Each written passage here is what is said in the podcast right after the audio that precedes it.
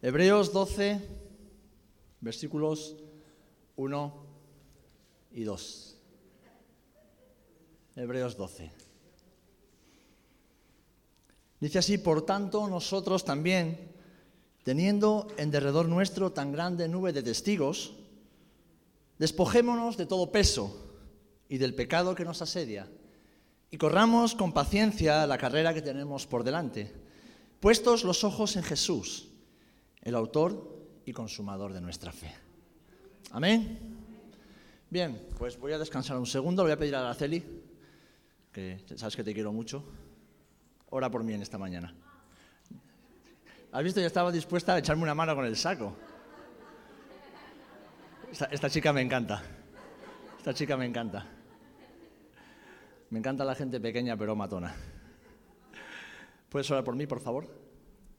¿Sí? Necesito que el Señor me dé paz y me ayude en su palabra.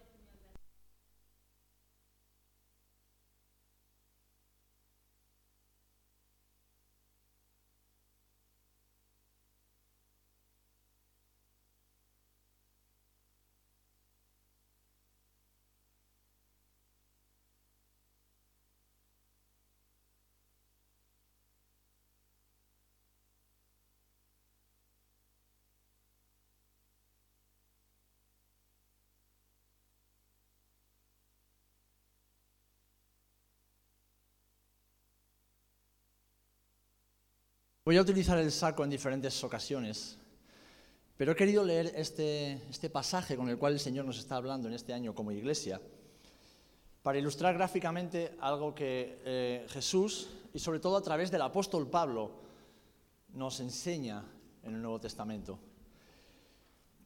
Todos queremos llegar a la meta, ¿verdad? Todos queremos llegar a Jesús. Pero no podemos correr la carrera cristiana con un peso sobre nuestros hombros.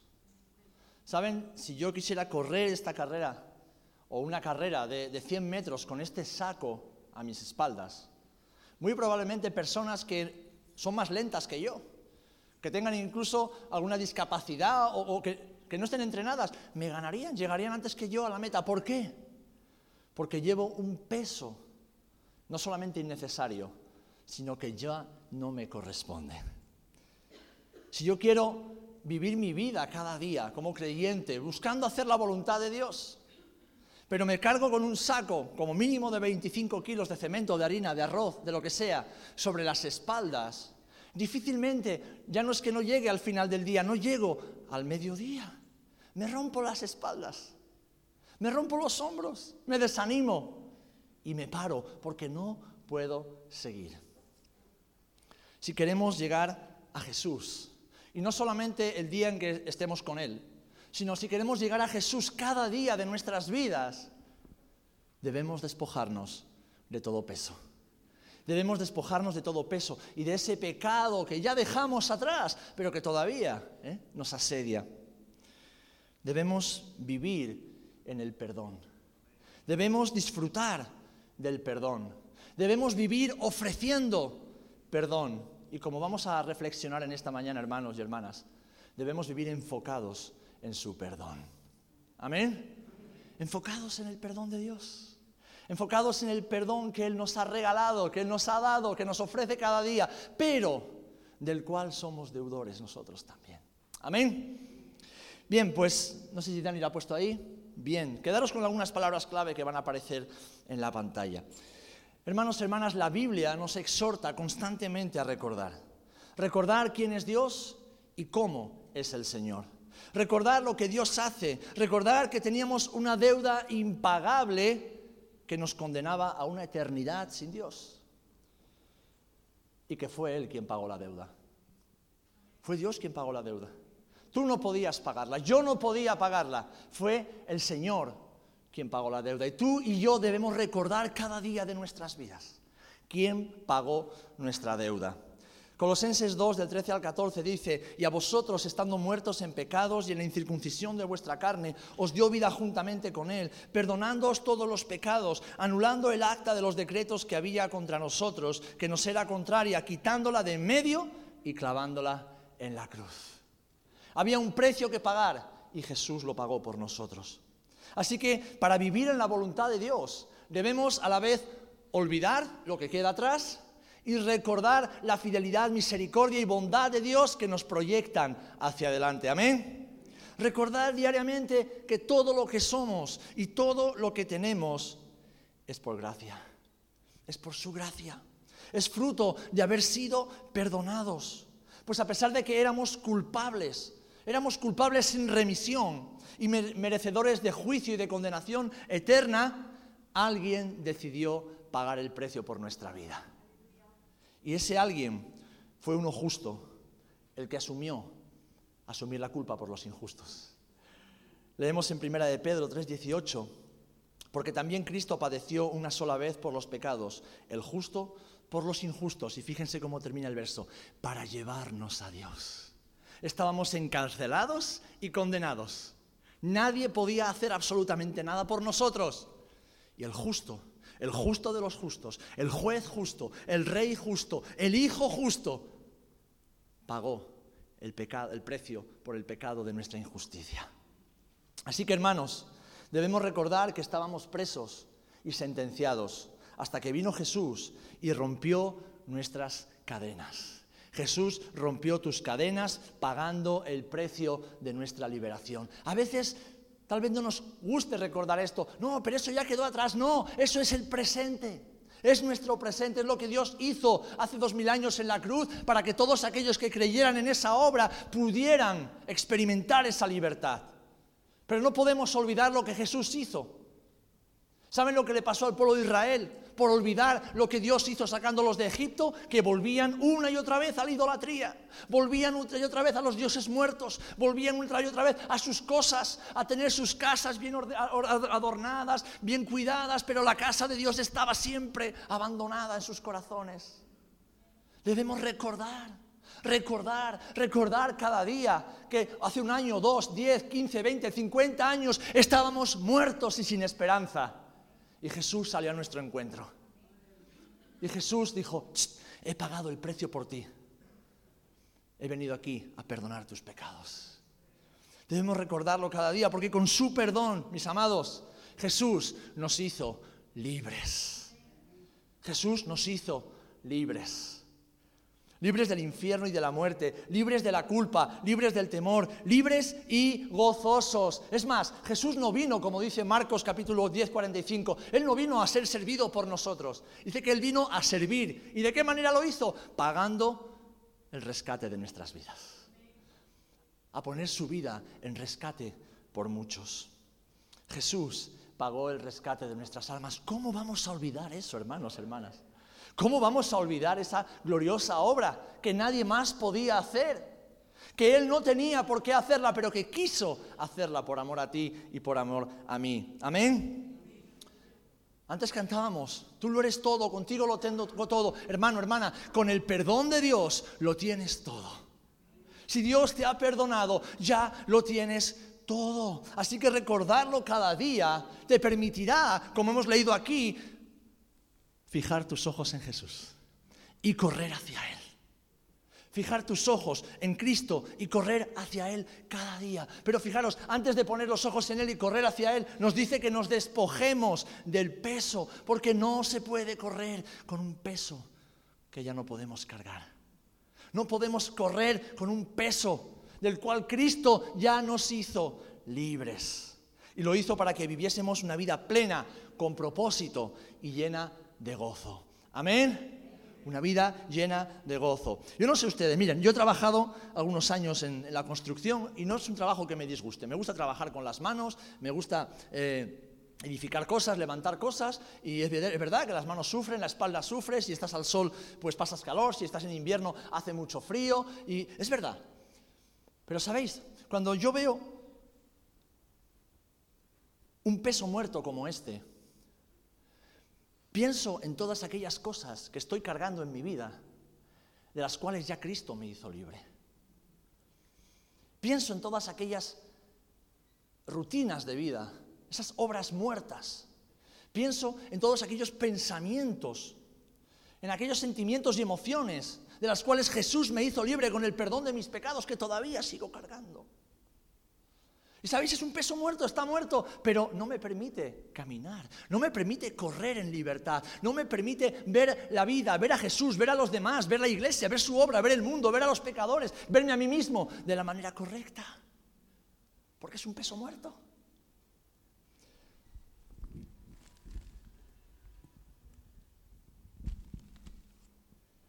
Esta noche van a soñar con cemento. Y sobre todo, hermanos, hermanas, cuando cargamos con un peso que no nos corresponde, nos olvidamos de quiénes somos. Nos olvidamos de quiénes somos. Decía el escritor Blaise Pascal que si no actúas como piensas, vas a terminar pensando como actúas. Si no actúas, voy a repetirlo, como piensas, terminarás actuando eh, perdón, que terminas pensando cómo actúas. Voy a decirlo en palabras marroteñas, para que nos entendamos todos y yo me entienda también.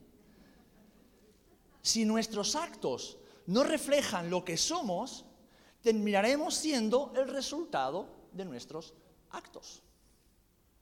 Si lo que soy no influencia, no influye, no determina lo que hago, al final terminaré siendo aquello que hago. ¿Por qué digo esto? Porque si Dios perdonó nuestros pecados, Él nos ha hecho sus hijos.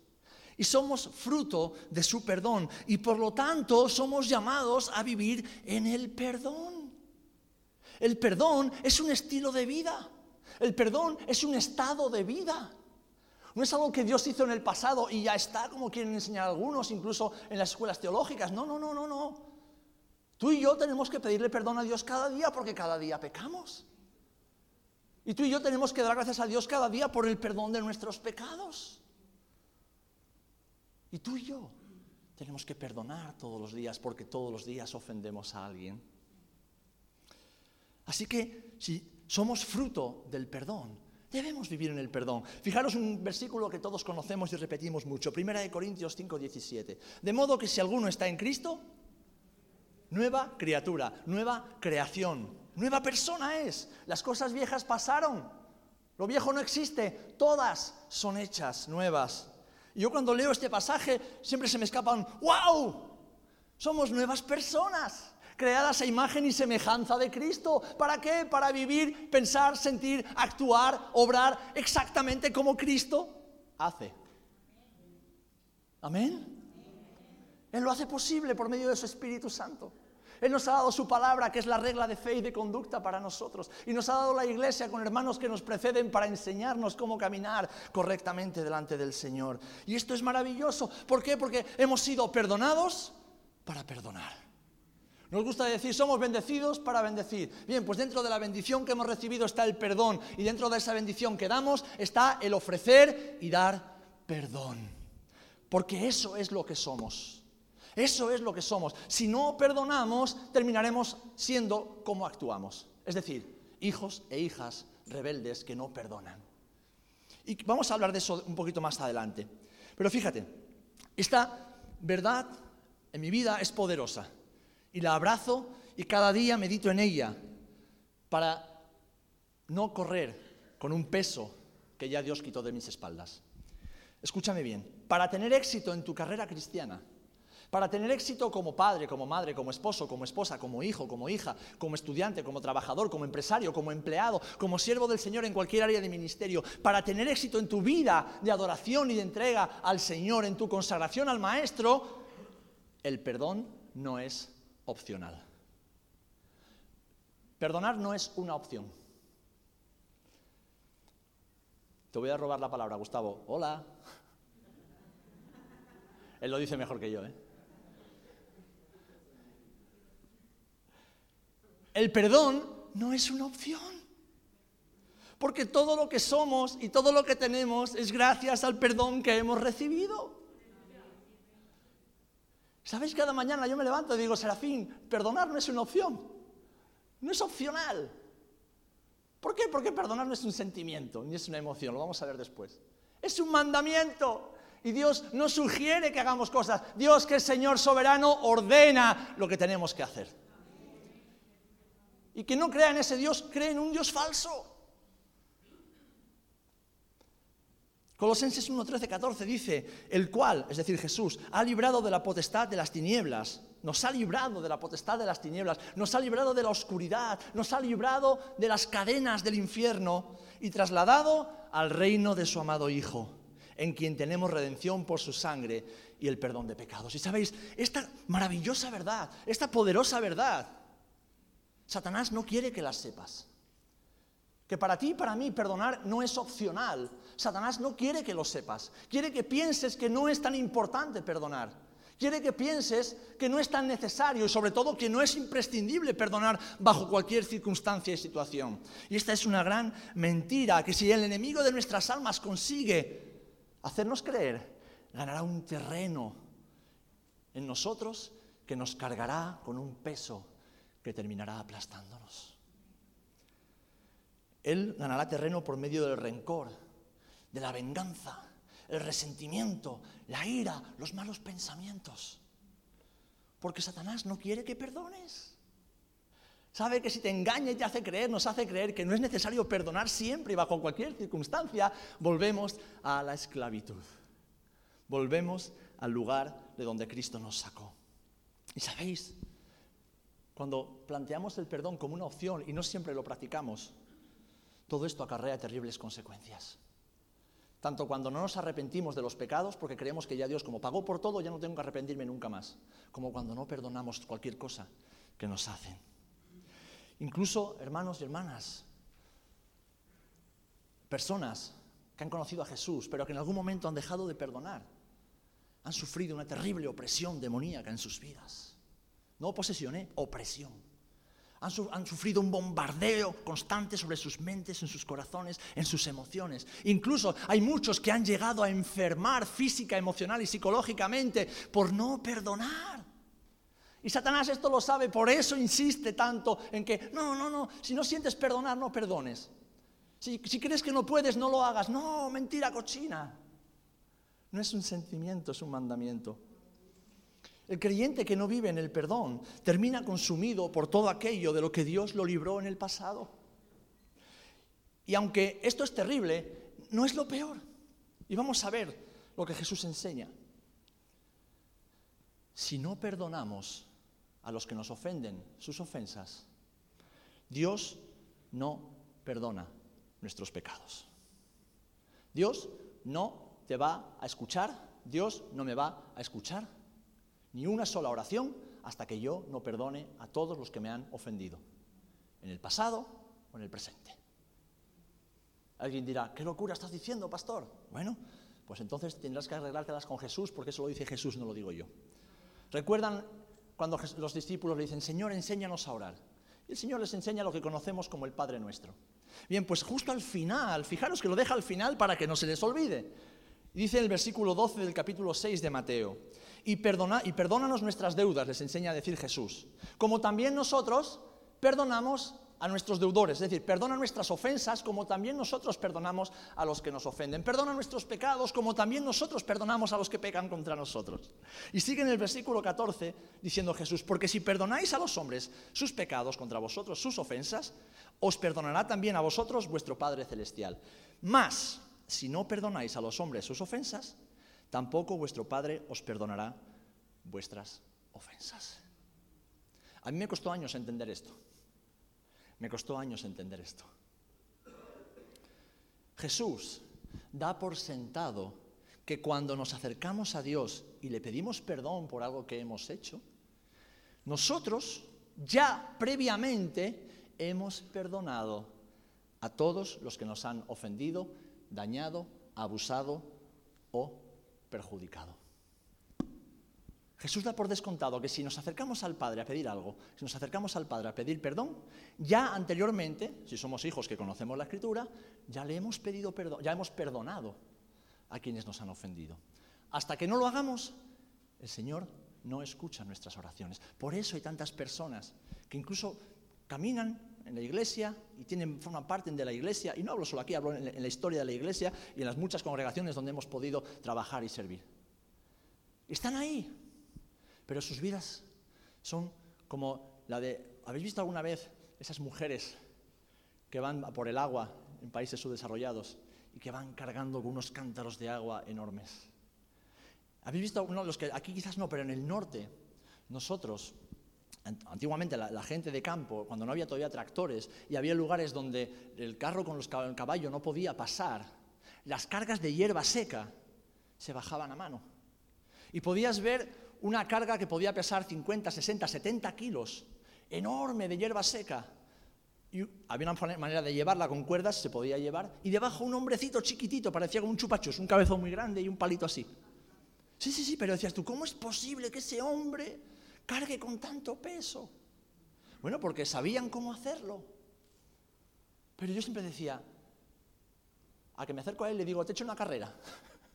Cuando eras niño tienes esas cositas, ¿no? A que te eche una carrera. No, no se puede correr con ese peso. Pues así muchos creyentes viven su vida cristiana. No perdonan y se acercan a Dios y luego dicen que Dios no les habla. Es que no oyen a Dios, que no entienden lo que Dios quiere para sus vidas. Pues mira, yo te voy a decir lo que Dios quiere para tu vida. Arrepiéntete y perdona. Perdona. Perdona para que Dios pueda perdonar tus pecados. Y es que, hermanos, como he dicho antes, el perdón, al igual que el amor, no es opcional. No es una sugerencia que Dios nos da, no es una emoción, no es un sentimiento. El perdón, al igual que el amor, es un mandamiento. Entonces, cuando nos presentamos ante un mandamiento, solo hay dos, opciones. Obedecemos o desobedecemos. Y Dios no trata con los rebeldes, Dios trata con sus hijos. Y Dios escucha las oraciones de sus hijos e hijas obedientes, que obedecen, que tienen la intención de obedecer, que tienen el propósito en el corazón de obedecer. Entonces, el perdón, al igual que el amor, no es opcional. El perdón es un requisito indispensable para tener paz con Dios y disfrutar de sus bendiciones. ¿Y cuántos decimos amén? Hermanos, hermanas, somos fruto del perdón. Nuestra vida es fruto del perdón. Nuestra seguridad eterna en Cristo es fruto del perdón de Cristo. El que podamos amarnos unos a otros con el amor de Jesús es fruto de que un día fuimos perdonados y se nos quitó el peso que llevábamos sobre nuestros hombros. Perdonar no es una opción. Hacemos lo que somos. Somos hijos de Dios, somos fruto del perdón. Vivimos en el perdón caminamos en el perdón. Recibimos el perdón y ofrecemos perdón diariamente, sin cansarnos. ¿Por qué? Porque si no perdonamos, Dios no nos perdona. Y esto supone que hasta nuestra salvación puede correr un riesgo muy severo. Si Dios no te perdona tus pecados y persistes en no arrepentirte y persistes en no perdonar, tenemos un problema muy severo. Y es que antes de llegar al final, que son los beneficios, porque vamos a terminar con los beneficios de vivir en el perdón, tanto en arrepentimiento como perdonando, tenemos que ser conscientes, que esto es algo que Satanás no quiere que sepamos, de las consecuencias de no perdonar. Y fijaros, se dice de un pastor en Alemania hace muchos años que entró en una crisis personal, porque cada vez que iba al Señor, pues entendía que había como, un, bloqueo, algo que no, que fluía en su relación con Dios. Y no sabía por qué. Le había pedido perdón por todo mil y una veces y no sabía por qué. Señor, ¿pero qué, he hecho? ¿Qué estoy haciendo mal? Por favor, mira mi corazón. ¿Qué, qué, qué, estoy haciendo mal? Por favor, no quiero pecar contra ti. ¿Qué hay? ¿Por qué no me hablas? Dice que un día este pastor pasó toda la noche en vela buscando al Señor desesperado porque no podía más. Y el Señor le dice, tienes que perdonar. dice, bueno, ¿pero perdonar a quién? Yo ya creo que he perdonado, he perdonado a mi papá por su trato conmigo, he perdonado al hermano que me hizo daño, he perdonado... ¿A quién? Y le dice el Espíritu Santo, tienes que perdonar a Hitler. Señor, Hitler está muerto. ¿Ya? pero en tu mente y en tu corazón no. Bueno, se quedó así. A la noche siguiente oraba y sentía que, no había paz en su corazón. Y dice, Señor, ¿qué, ¿qué pasa? Ayúdame. Tienes que perdonar a Hitler. Pero Hitler está muerto. ¿Cómo voy a perdonar a un muerto? Y el Señor le decía, pero en tu mente y en tu corazón Él está vivo. Y la tercera noche, lo mismo. Hasta que este pastor entendió de que cuando no perdonamos, mantenemos vivo el recuerdo de la ofensa que nos han hecho incluso los que ya están muertos. Entonces vivimos la vida como si esa ofensa se repitiera todos los días en nuestra mente y en nuestro corazón. Este hombre, sin entender mucho lo que, lo que estaba pasando, se arrodilló delante del Señor y dijo, Señor, pero ¿cómo voy a perdonar a un hombre que asesinó a más de 6 millones de personas? Y el Señor le dijo, si Hitler se hubiera arrepentido, yo lo hubiera perdonado. ¿Quién eres tú para no perdonarlo?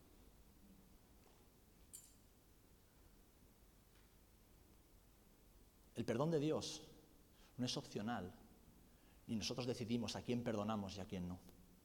Sí, puedes pensar, ya, pero entonces ¿qué? ¿Se va a salir con la suya? No es tu problema. Tu problema es perdonar. La justicia le corresponde al Señor. La venganza le corresponde al Señor. El trato le corresponde al Señor. El juicio le corresponde al Señor. ¿Quiénes somos nosotros para juzgar si es justo o no es justo perdonar? Cada vez que alguien me dice, pastor, es que no es justo, digo, pero ¿quién eres tú? ¿Quién soy yo para decir lo que es justo? No es justo. ¿Sabes lo que no es justo? El pecado, que es injusticia, es decir, actuar en contra de la ley de Dios. Eso, no, eso no es justo. Lo que es de justicia es dar aquello que hemos recibido. Y lo que recibimos cada día es el perdón y la misericordia de Dios, porque nuevas son cada mañana sus misericordias. Y 70 veces nos caemos, 70 veces nos levanta el Señor. Y si somos o decimos ser hijos de nuestro Padre, discípulos de Jesús, tenemos que ser como Jesús, colgado en el madero, mirando a sus acusadores, mirando a sus asesinos y decir, Padre, Padre, perdónalos porque no saben lo que hacen. Jesús los había perdonado ya, porque sabía que no podía hacer otra cosa. Es más, quería, quería perdonarlos porque la naturaleza de Dios es el perdón para con aquellos que se arrepienten. Y si hemos dicho que nuevas criaturas somos, hechos a imagen y semejanza de Jesús, en nosotros está la naturaleza del perdón. Hacemos lo que somos. No hacemos lo que actuamos, sino hacemos lo que realmente somos. Somos hijos del perdón que practicamos el perdón y vivimos en él. Ahora, hay consecuencias a no perdonar y quiero pasar rápidamente por ello para terminar con los beneficios. Y es importante, es importante que lo sepamos, hermanos y hermanas, porque tal vez identifiques algún área de tu vida donde te has quedado atascado y con la ayuda del Señor hoy puedas empezar a ser libre.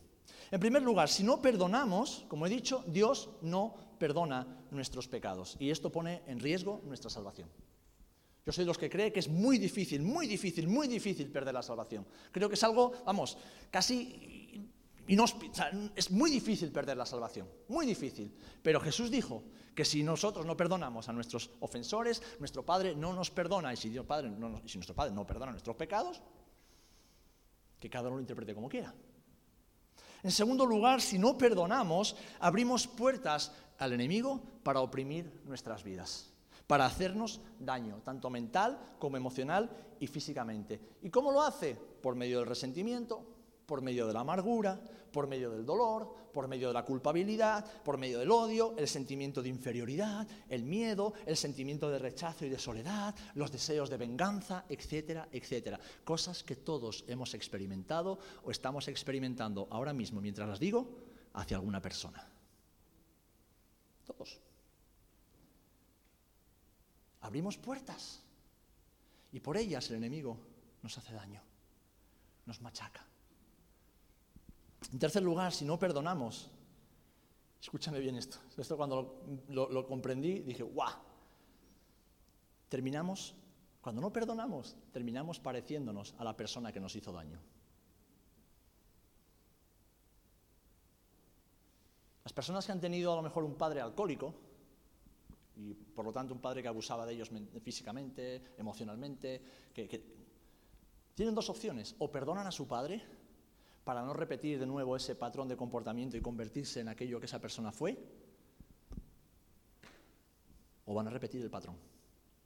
Las personas que tuvieron una madre abusadora, maltratadora emocionalmente, psicológicamente, que humillaba a sus hijos, a sus hijas, o perdonan a su madre, o cuando sean mayores serán mujeres amargadas, que no harán, harán exactamente lo mismo con otras mujeres, con otros hombres, con sus hijos, con sus esposos, con todo el mundo.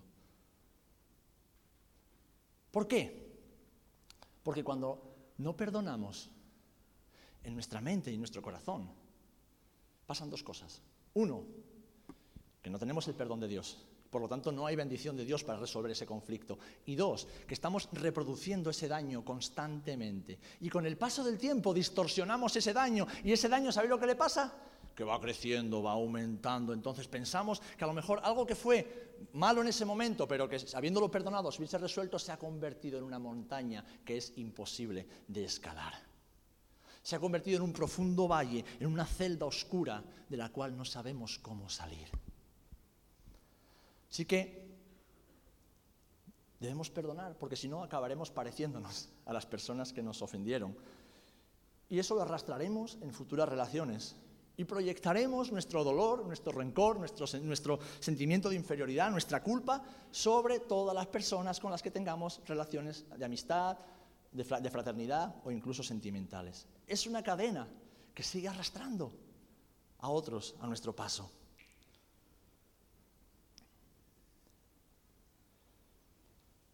Si no perdonamos, vivimos en desobediencia y por lo tanto nos apartamos de la protección y la paz de Dios.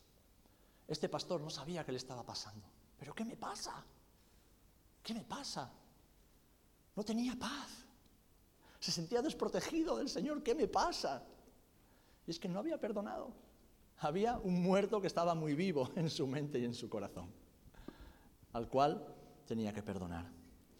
Cuando no perdonamos, tratamos de vengarnos por nosotros mismos y nos olvidamos que la venganza le corresponde solo al Señor. Dice el Señor, mía es la venganza, dice Jehová. Solo Dios puede vengarse porque solo Él es perfectamente justo. Ahora, no nos vengamos como antiguamente, que vamos por ahí pegando tiros o puñaladas por la espalda. No, no, no. Podemos vengarnos con actitudes. Podemos vengarnos con palabras hirientes. Podemos vengarnos en nuestro corazón con malos pensamientos y malos deseos hacia la persona que nos ha ofendido. Podemos vengarnos manipulando a otros para que hagan daño a esa persona. Podemos vengarnos de muchas maneras. Y eso, amados hermanos, al final nos consume a nosotros mismos. Porque la venganza no hace daño al que te ha ofendido. La venganza te hace daño a ti. La venganza te consume a ti. La venganza te aprisiona a ti. Y nos pone en una situación peligrosa. Porque si Dios solamente puede vengarse, ¿Qué hago cuando yo quiero vengarme? ¿Qué estoy haciendo? Estoy quitando a Dios desde el trono de mi corazón y me estoy poniendo a mí mismo, diciendo, yo me voy a vengar. Cuando no perdonamos, acabamos encerrados en la prisión que hemos construido para nuestro ofensor. Escúchame bien, cuando no perdonamos, acabamos encerrados en la, en la prisión, en la cárcel que hemos construido en nuestra mente y en nuestro corazón para la persona que nos ha ofendido. ¿Saben la de personas que a mí como pastor se han enfadado conmigo solamente porque no habían perdonado a sus padres? Claro que me equivoco, me equivoco mil veces al día. Pero a veces yo como pastor, como padre espiritual de muchos, como figura de autoridad, me veo pagando las culpas del daño que otros hicieron a mis hermanos.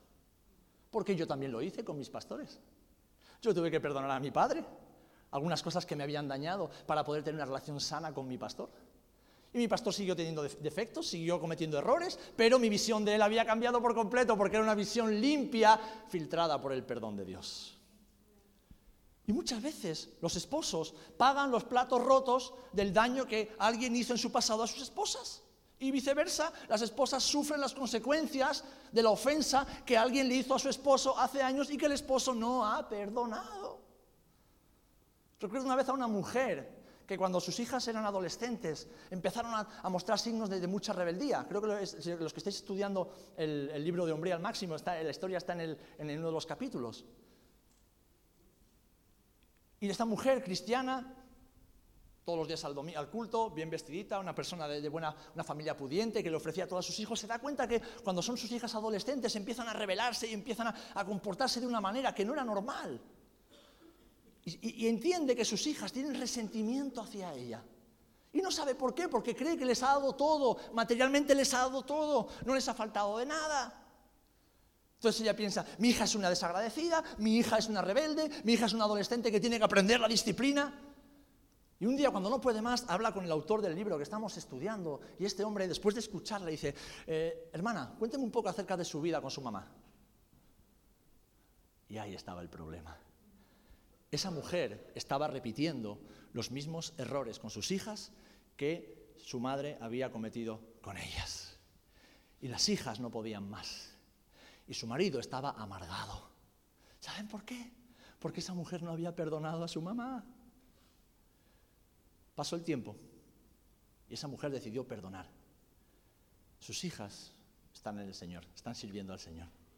Su marido vuelve a ser un hombre feliz. Y ella tiene paz. El perdón, hermanos y hermanas, el perdón. Si no perdonamos, terminamos encerrados en la jaula que hemos construido para nuestro ofensor. Y vamos lanzando cadenas que atrapan a uno, cadenas que atrapan a otro, y los vamos arrastrando en nuestra vida. ¿Y saben lo que impide eso? Uno, disfrutar de la vida con Jesús, disfrutar de las relaciones sanas con los demás. Y tres, ser útiles para el ministerio cristiano. Porque cuando no perdonamos, limitamos a Dios en el ministerio que Dios tiene para nosotros. Dios no puede usar de manera maravillosa, sobrenatural y poderosa a un hombre o una mujer que no ha perdonado. No usa al que no se arrepiente y no usa al que no perdona. No usa al que no pide perdón y no usa al que no ofrece perdón. ¿Por qué? Porque es contrario a su naturaleza. Amén. Pues como ven, hay consecuencias terribles cuando no perdonamos. Pero no quiero quedarme ahí. Ya saben lo que Satanás no quiere que sepamos. Vamos a terminar con los beneficios de perdonar y pedir perdón. Vamos a terminar con los beneficios de vivir en el perdón, enfocados en su perdón, arraigados, cimentados, eh, con los ojos puestos en el Señor. Porque vivir en el perdón, hermanos y hermanas, tiene muchos beneficios y debemos conocerlos para permanecer firmes en la carrera cristiana. Debemos conocer esos beneficios para no cargar de nuevo con el saco de cemento en nuestras vidas. Debemos saber qué es lo que Jesús nos ha ofrecido, lo que Jesús nos ha dado, lo que Jesús provee para nosotros cada día, para no volver de nuevo a arrastrarnos por la vida, porque Jesús quiere que corramos en libertad. Saben, cuando yo vine a Jesús, después de años en el mundo, lo primero que experimenté fue libertad. Había estado viviendo años con algo aquí dentro que, me, hacía arder de rabia, de rencor, de frustración, de ansiedad, incluso hasta la depresión. Tenía un peso siempre sobre mi, cuello aquí que no era capaz ni de dormir. Vivía enfadado con todo y por todo. No soportaba que me dijeran nada, no soportaba el consejo de nadie, ni de mis padres, ni de los pastores, no quería que nadie me dijera lo que tenía que hacer. Pero cuando Jesús vino y me perdonó, cuando Jesús me dijo, te he perdonado, empieza a soltar, empieza a soltar. Entonces empecé a entender que el camino que Jesús estaba trazando para mí era el del perdón. Sí, perdonarme a mí mismo por todo lo malo que había hecho, eso también cuesta. Perdonarse uno mismo es duro, ¿eh? A veces cuesta y hay que trabajarlo. Pero también perdonar a los demás. Y el Espíritu Santo, como este pastor de Alemania, empezó a mostrarme todas las personas con las que yo estaba enfadado. Empezó a mostrarme todas las personas con las que yo estaba resentido. Y cuando ese proceso terminó, un tiempo después, no fue muy largo, pero fue un tiempo después. ¡Wow! ¡Wow! Yo dije, Señor, si el Hijo nos libertare, seremos verdaderamente libres. Porque la libertad que Jesús nos da no se puede comparar con nada. Solo Jesús puede darnos esa libertad. Recuerdo una noche orando y pidiéndole perdón a Dios. Y el Señor me decía, no, no, no, no, no me pidas perdón, perdona. ¿A quién? Perdona a los chicos que abusaron sexualmente de ti en el colegio cuando eras un niño. Dije, Señor, pero ¿ya quién se acuerda de eso? dice, en tu alma no los has perdonado, en tu corazón están encerrados ahí y filtras muchas de tus relaciones en base a eso. Perdónalos. Pero si no sé cómo se llaman, ni siquiera sé si están vivos, da igual, pero en tu mente y en tu corazón siguen vivos y te están haciendo daño. Así que me dije, vale, Señor, yo los perdono, elijo perdonarlos. No sé quiénes son, pero los perdono en tu nombre y los bendigo en tu nombre para que estén donde estén puedan conocerte y ser perdonados también. Y ahí se rompió algo dentro de mí que fui libre, fui libre. Y de repente otro día estaba orando y, me acordé de, diferentes personas que me hicieron bullying en el instituto, que me trataron fatal, que me humillaron públicamente, que me hicieron ir desnudo por la calle incluso una vez. Y que yo no sabía, lo había olvidado en mi mente, pero aquí estaba grabado a fuego y me estaba matando. Y a eso sí les pude poner nombre y apellidos, porque son gente que conozco y que ahora son mis amigos.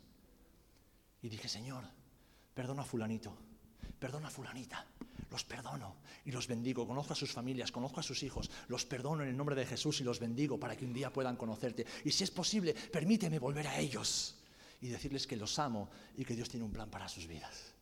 Saben, ese día fui libre y pasó el tiempo y pude volver a ellos, hablarles de Jesús y retomar una amistad que habíamos dejado con los años. Pero yo fui libre, yo fui libre, yo fui libre. Cuando perdonamos, somos libres. Jesús nos salvó para darnos vida eterna y una vida completamente despojados del peso que ya Cristo quitó de nuestras espaldas. Dice el Salmo 31, 32, perdón, del 1 al 2, bienaventurado el hombre a quien sus culpas y pecados le han sido perdonados por completo. Dichoso aquel a quien el Señor no toma en cuenta su maldad y en cuyo espíritu no hay engaño. Bienaventurado, doble feliz aquel a quien Dios le ha perdonado y no le inculpa de pecado. Hermano, hermana, piensa en eso. Piensa en eso. Piensa en que ahora tú y yo a los ojos de Dios, tú y yo a los ojos de Dios ya no somos culpables. Lo voy a repetir porque algunos no se han enterado. O tal vez es que te crees demasiado bueno o buena, demasiado justo como para que Dios tenga que perdonarte. Dios no está obligado a perdonarnos. Lo hace porque nos ama, porque no quiere vernos perdidos en el infierno, porque ama demasiado su creación. Pero tú y yo nos olvidamos de lo que Cristo ha hecho y nos conformamos con una vida religiosa, de venir al culto, hacer cuatro cositas y ya está. Pues no, déjame recordarte que todo lo que eres y lo que tienes no es fruto de tu trabajo, ni de tu bondad, ni de tu sabiduría, ni de tus esfuerzos. Es fruto y sufrimiento de Cristo en la cruz. Así que no lo temas, pero no lo tomes por sentado. No lo tomes por sentado. Porque Satanás está muy interesado en que te olvides de lo que Cristo ha hecho por ti y por mí en la cruz. Para que vivas una vida mediocre, de la que el mundo se ría muchas veces porque no ve poder de Dios en nosotros. Y digan, ah, cristiano, pues como sean todos como este, ¿cuántas veces te han dicho eso? Pues la culpa no es de Jesús y la culpa no es de la iglesia. ¿Quieres cambiar la iglesia? Cambia tú. Cambia tú. No mires a otro. Madurez es asumir la responsabilidad de nuestros propios actos. Pensamos en cambiar la iglesia, yo quitaría al pastor y pondría otro, yo quitaría al líder de alabanza y pondría otro, yo quitaría la escuela dominical y pondría otro. Y al final, ¿sabes quién se va a quedar? Tú y nadie más que tú. Empieza por cambiar tú. Yo lo hago cada día, porque cada día me siento más incapaz. Los que seguimos al Señor cada día que pasa, nos sentimos más incapaces, más pequeños, más inadecuados. Es parte de nuestra lucha al ver los desafíos que tenemos por delante. Y tal vez por eso el Señor nos tenga ahí, en todo el mundo. A lo vil, a lo despreciado, a lo débil, a lo, que no vale para el mundo, pues es, es lo que Dios usa. A los que decimos, Señor, gracias porque me perdonas cada día, porque me has perdonado, Señor. Gracias porque era culpable, porque era culpable. Piensa dónde estabas el día antes en que conociste a Jesús. Piensa cómo eras, piensa lo que hacías, piensa en cómo pensabas, piensa cómo eran tus sentimientos, piensa en cómo era tu familia, tu matrimonio, tus hijos, tu trabajo, piensa en todo eso. Pues todo lo que ha cambiado hasta ahora no lo has hecho tú, lo ha hecho Cristo por medio de ti. Lo ha hecho la obra del Espíritu Santo por medio del perdón de tus pecados, no solamente ese día, sino cada día. Cada día. ¿Dónde está la jactancia? ¿Dónde está el orgullo? No hay. No hay, desinflate el pecho de una vez, hermano, hermana, desinflémonos el pecho y humillémonos delante del Señor para vivir enfocados en su perdón, arrepentiéndonos cada día y ofreciendo perdón cada día. Dejemos de vivir en esclavitud, dejemos de vivir con un saco de 50, de 100, de 200 kilos sobre nuestras espaldas. Cristo no diseñó tu vida para que la que vivas como la estás viviendo. Cristo diseñó nuestras vidas para que las vivamos en libertad. Y yo te puedo decir, hermano, hermana, que soy libre porque no tengo nada, absolutamente nada contra ninguno de vosotros ni ninguna persona que yo sea consciente a este momento. Hasta si cada día le pregunto al Señor, Señor, si hay alguien, por favor, avísame. ¿eh? Avísame, Señor. Por eso soy libre, por eso puedo mirar a la cara a la gente, sin avergonzarme, sin temor de nada. No diciendo que somos perfectos, pero diciendo que hemos sido perdonados y que lo que ofrecemos es perdón. Y ahí está nuestra libertad. Y contra tales cosas no hay ley. No hay ley. El primer beneficio, mis amados, es que ya no somos culpables. Ahora somos justos y tenemos paz y tenemos seguridad. ¿Quieres paz en tu corazón? Recuerda que Cristo te perdonó. Si hay algo por lo que arrepentirte, arrepiéntete. Si hay algo que perdonar, perdónalo. Recuperarás la paz de Dios en tu corazón. Dice la palabra del Señor en Romanos 5.1, justificados pues por la fe, tenemos paz para con Dios por medio de nuestro Señor Jesucristo.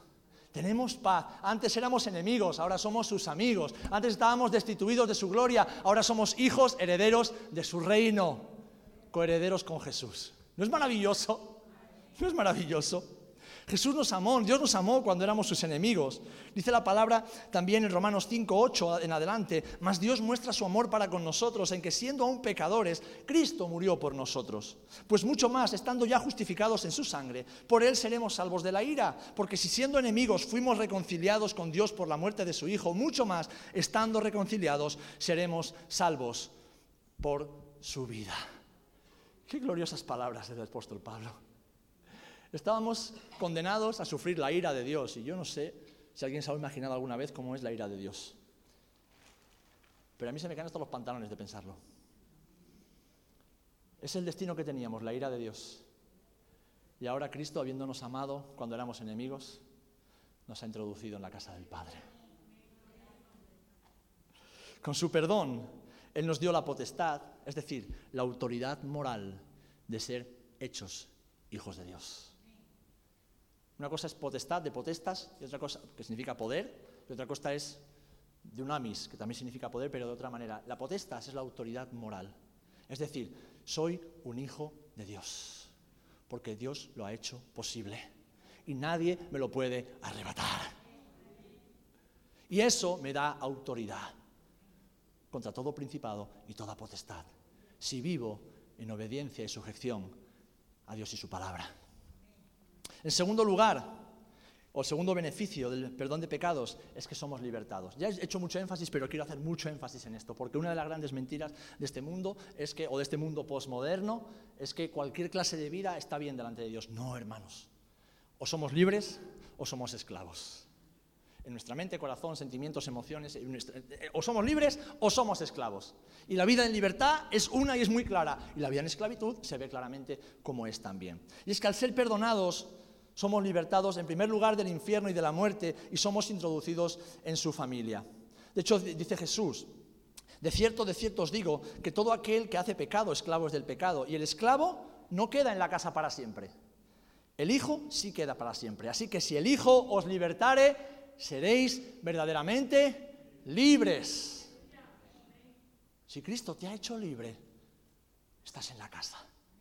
Estás en la casa. Ahora, ¿Cuántos somos papás o mamás? ¿O lo hemos sido? En la casa hay unas normas. ¿O dejamos que nuestros hijos hagan lo que les dé la gana? Malos padres seríamos si no pusiéramos normas a nuestros hijos. Pues en la casa del Padre también hay unas normas. Y una de esas normas que no pueden ser quebrantadas es el perdón. Es el perdón. Y el Padre se enfada, el Padre se aira, con una ira santa contra sus hijos que son desobedientes y no perdonan. ¿Y saben por qué se enfada? Uno, porque se le desobedece y dos, porque sufre con las consecuencias de una vida sin perdón en sus hijos. ¿Alguna vez tu hijo ha metido la pata y ha pagado las consecuencias por haber metido la pata? ¿Ha cometido un error que, del cual dices tú, wow, la que le queda ahora al niño? Cuando son pequeños no, pero cuando son mayores. Niños, niños pequeños, problemas pequeños, niños grandes, problemas grandes. ¿No sufrimos los padres cuando nuestro hijo comete un error y lo vemos sufriendo por pagar las consecuencias? Pues si nosotros, siendo malos, sufrimos de esa manera por nuestros hijos, ¿cuánto más sufre el padre cuando nos ve pagando las consecuencias por no perdonar? Cuando nos ve amargados, arruinados, cabizbajos, quebrantados, tristes, enfadados, airados, resentidos, rencorosos, con venganza, enfermos en nuestra mente, en nuestro corazón, en nuestro cuerpo. por no perdonar. El Padre, al Padre le duele todo eso. Y es que, como hijos suyos, hay unas reglas, hay unas leyes que debemos cumplir, y una de ellas es el perdón. Porque si Jesús nos ha hecho libres, seremos verdaderamente libres para vivir, permanecer y practicar el perdón. A eso se refería Jesús. Mateo 18. Todo lo que atéis en la tierra será atado en el cielo y todo lo que desatéis en la tierra será desatado en el cielo. ¿Sabéis? Con este versículo se han hecho un montón de malas interpretaciones, mucho neopentecostalismo, muchas cosas de que atamos demonios y no, no, no, no. Aquí está Jesús hablando del perdón, porque Pedro le había preguntado un instante antes, haciéndose el chulito y haciéndose el espiritual. Jesús, ¿cuántas veces perdonó a mi ofensor? ¿Siete veces? Claro, Pedro sabe que en la enseñanza rabínica el siete era el número perfecto. Entonces dice, le voy a, por aquí le voy a acoger yo a Jesús. Va a ver que soy un tío espiritual, que no voy a perdonar una ni dos, no, siete, porque es el número perfecto de Dios. Y entonces Jesús le suelta un zasca en toda la boca y le dice, Pedro, no te has enterado de nada. Siete no, setenta veces siete. Ah, 490. No, Pedro, infinito. Porque ese número significa infinito. Nunca puedes dejar de perdonar si eres un hijo de Dios. Nunca puedes dejar de practicar el perdón si eres un hijo de Dios. ¿Por qué? Porque Dios te ha hecho libre para que puedas perdonar siempre y bajo cualquier circunstancia. Y porque con ese perdón tú siempre serás perdonado delante del Padre cada vez que te equivoques y le pidas perdón a tu Padre. No, Pedro, no siete, ni seis, cuatrocientas, ni quinientas, infinitas, porque somos lo que hacemos. No, hacemos lo que somos. Y si somos hijos del perdón, vivimos y practicamos el perdón. Amén. A eso se refería Jesús, porque lo que hacemos aquí abajo tiene influencia en la tierra.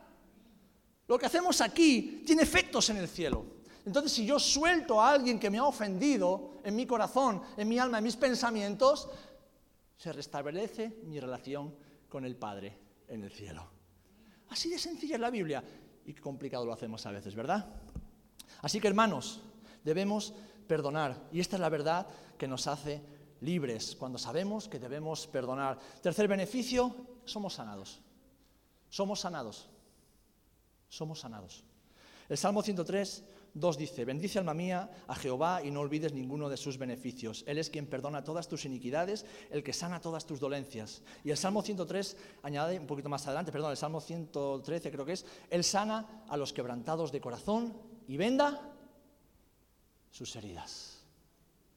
Él sana a los quebrantados de corazón y venda sus heridas. Hermanos, por culpa del pecado, nuestra alma está enferma, dañada y sufre. Pero cuando somos perdonados y practicamos el perdón, Dios derrama sanidad sobre nuestras vidas. Cuando somos perdonados y practicamos el perdón, Dios derrama sanidad sobre nuestras vidas. El Espíritu Santo sana nuestras emociones, ordena nuestros sentimientos y nuestros pensamientos el Espíritu Santo hace una obra completamente nueva. Y para mantenernos en esa sanidad, debemos practicar el perdón en arrepentimiento y practicar el perdón perdonando. Dice Proverbios 28:13, el que encubre sus pecados no prosperará, mas el que los confiesa y se aparta alcanzará misericordia. No contristéis al Espíritu Santo de Dios, con el cual fuisteis sellados para el día de la redención. Quítense de vosotros toda amargura, enojo, ira, gritería y maledicencia y toda malicia. Antes, sed benignos unos con otros, misericordiosos, perdonándoos unos a otros, como Dios también os perdonó a vosotros en Cristo. Vivimos en libertad, vivimos en sanidad, vivimos en plenitud cuando nos arrepentimos delante del Padre, cuando pecamos y cuando perdonamos a cualquier persona que nos haya ofendido. Porque aquí hay un solo juez y ese es Cristo. Los demás somos fruto de la justicia de Cristo y somos llamados a perdonar, siempre pase lo que pase y a quien sea. Así que el cuarto y último beneficio, y con esto concluyo, es que cuando vivimos en el perdón, cuando vivimos enfocados en su perdón, somos útiles para la obra de Dios. Somos útiles para la obra de Dios. De manera que nosotros de aquí en adelante, como predicaba Gustavo el otro día, a nadie conocemos según la carne. Y aún, si a Cristo conocimos según la carne, ya no lo conocemos así. De modo, y lo he dicho antes, que si alguno está en Cristo, nueva criatura es, las cosas viejas pasaron y aquí todas son hechas nuevas. Y dice, y todo esto proviene de Dios, quien nos reconcilió consigo mismo por Cristo y nos dio el ministerio de la reconciliación. Hermanos, hermanas, Dios nos ha dado como ministerio sumo y más importante la reconciliación, que por medio de la predicación del Evangelio reconciliemos al mundo con Dios. Ahora, ¿cómo vamos a desarrollar este ministerio? ¿Cómo vamos a reconciliar a otros si nosotros no estamos reconciliados? ¿Cómo vamos a poder ser útiles en el ministerio si no estamos reconciliados con Dios? Porque hemos decidido no perdonar al hermano. ¿Cómo vamos a, decirles a otros, ahora está muy de moda, no, no, yo predico lo que sea aunque no lo viva? No, mentira. Yo no estaría autorizado a predicar este sermón si no pudiera decir con la cabeza alta que no tengo nada contra ninguno de ustedes que cualquier ofensa que me hayan hecho o dicho, yo ya la he perdonado. Porque me he acostumbrado a vivir en libertad y no quiero que nada ni nadie me esclavice. Porque quiero tener autoridad moral para decir lo que digo. Y eso no es perfección, es autoridad moral basada en la palabra. Por eso hay sermones que todavía no los predico, porque no quiero decir cosas que todavía no soy capaz de hacer. Y esto se llama integridad. Esto se llama ser íntegros delante de Dios, no ser unos charlatanes y unos farsantes. Porque aquí a decir cualquier cosa puede hacerlo cualquiera, hasta el mismísimo diablo. Pero no se trata de eso. Se trata de que aquello que hablamos, lo hablemos en verdad y en justicia. Porque la gente que nos oye, ha hecho lo, lo posible porque Julio predicó el primer domingo del año y fue una, frase que me llamó la atención. Y una de las cosas que decía es que Jesús se ganó el derecho, tuvo que ganarse el derecho, ¿verdad? Decías a, ser escuchado. Pues si Jesús siendo Dios se ganó el derecho, tuvo que ganárselo, ¿cuánto más nosotros? ¿Por qué creemos que, que porque sí tenemos el derecho a que la gente nos escuche? No, perdón. Si Jesús se lo ganó, tú te lo tienes que ganar y yo me lo tengo que ganar. No con palabrería ni con títulos universitarios o teológicos, no, no, no, no, con nuestra vida.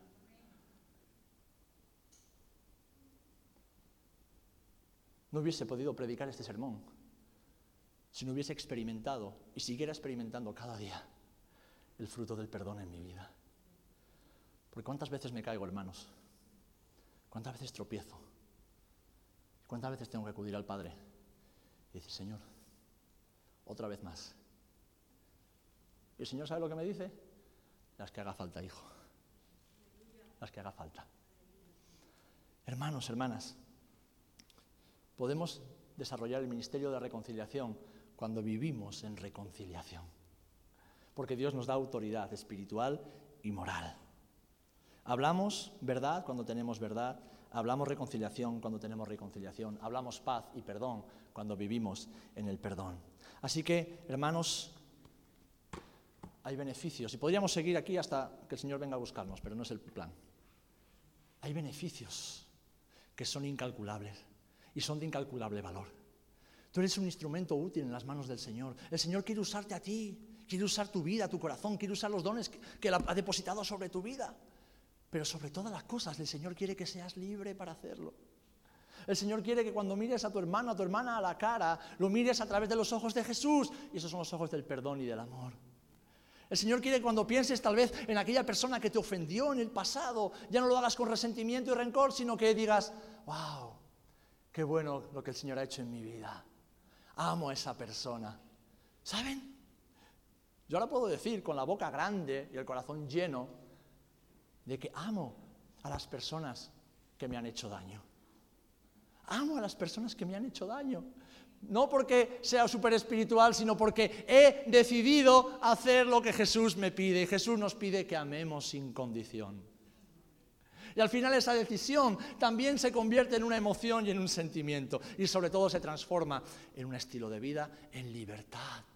Pues yo te invito a que vivas y disfrutes lo que Dios ya ha hecho en otros hermanos. Lo que Dios hace en todos aquellos que se enfocan en el perdón de Dios, lo practican cada día. Y que desde ya mismo, si tú entiendes que hay alguien en la iglesia, en tu familia, en el trabajo, en el pueblo, yo qué sé, alguien a quien tienes que perdonar, ponte de rodillas delante del Señor y dile, Señor, yo quiero perdonar, yo voy a perdonar, yo perdono a esa persona. Y si crees que hay alguien que tal vez ni siquiera te acuerdas, porque puede ser un abuelo, alguien que abusó de ti cuando eras niño, cuando eras niña, no se trata de escarbar, no, no, se trata de arreglar las cosas para tener la casa en orden. Se trata no de no querer construir sobre ruinas, Porque una herramienta o un mecanismo de defensa que hacemos es, no, no, ya está, no pasa nada. ¿Verdad, Claudia? No, no pasa nada, no pasa nada, ya está, vale. Los perdono en el nombre de Jesús. Pasó, pasó, ¿qué vamos a hacer? No, no, no, no, no. El Señor permite que a veces nos hagamos los locos, pero lo que no resolvemos hoy lo dejamos pendiente para mañana. Lo que no resuelves hoy lo dejas pendiente para mañana. Y eso, mientras tanto,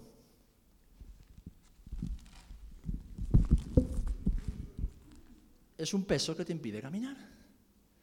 Entonces puedes decidir salir de la iglesia, salir del culto hoy, libre, libre, y decir, Señor, gracias, ya no podía más con esto, ya no podía más con esto. Señor, te lo dejo a ti, llévatelo tú, llévatelo tú.